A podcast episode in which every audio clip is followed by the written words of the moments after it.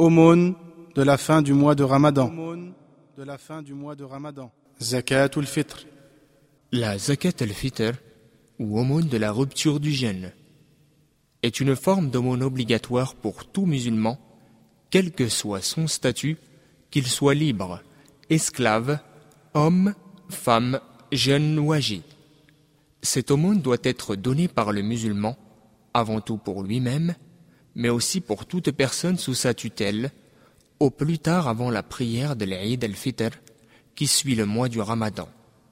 Ibn Abbas, qu'Allah l'agré, a dit Le messager d'Allah, paix et bénédiction d'Allah sur lui, a rendu la zakat al-Fitr obligatoire en guise de purification du jeûne de celui qui s'est laissé aller à des propos futiles, de vains discours ou actes inutiles, des propos ou attitudes obscènes, mais aussi afin de nourrir le pauvre.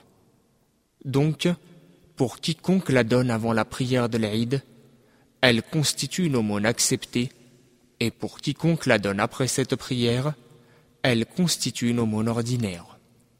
Hadith rapporté par Abu Daoud, Ibn Majah et authentifié par Al-Hakim. Bien qu'il soit meilleur de la donner le jour de l'Aïd, il est aussi permis de s'en acquitter un ou deux jours avant.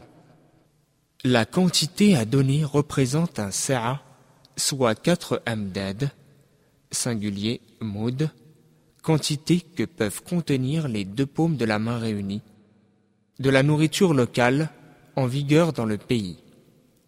Abu Sa'id qu'Allah a dit Quand le messager d'Allah, paix et bénédiction d'Allah sur lui, était parmi nous, nous avions l'habitude de donner la zakat al-fitr pour chaque personne, jeune ou âgée, libre ou esclave, un sa'a de blé, de fromage, d'orge, de dattes sèches ou de raisins, rapporté par le Bukhari et Muslim.